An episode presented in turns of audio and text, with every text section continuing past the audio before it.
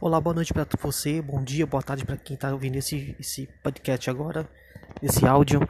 É, eu fico muito feliz por estar participando dessa plataforma, né? O Mundo Eco Vive. Meu nome é Guilherme, eu sou um dos. Eu sou um dos não, eu sou o único. a única pessoa que está à frente dessa, dessa página aqui na, no, no, no Instagram.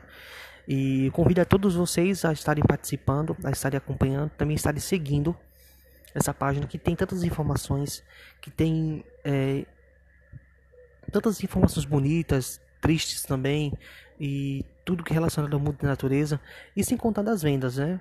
É, é uma página que tem vendas, que tem. É, eu trabalho com empreendedorismo também, e isso é muito interessante, isso é muito bom. Então eu convido a todos vocês a estarem participando.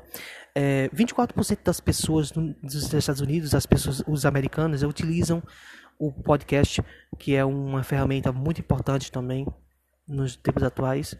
Então, eu, o mundo eco vive, não poderia deixar de participar, não poderia deixar de estar por dentro também desse mundo, né?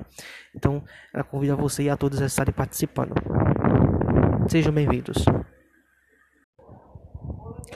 Olá, boa noite a todos. Meu nome é Guilherme, eu sou o responsável pelo Mundo Eco Vive. E hoje, no podcast de hoje, nós vamos falar sobre é, os povos indígenas né, e, as, e as desmarcações de terras.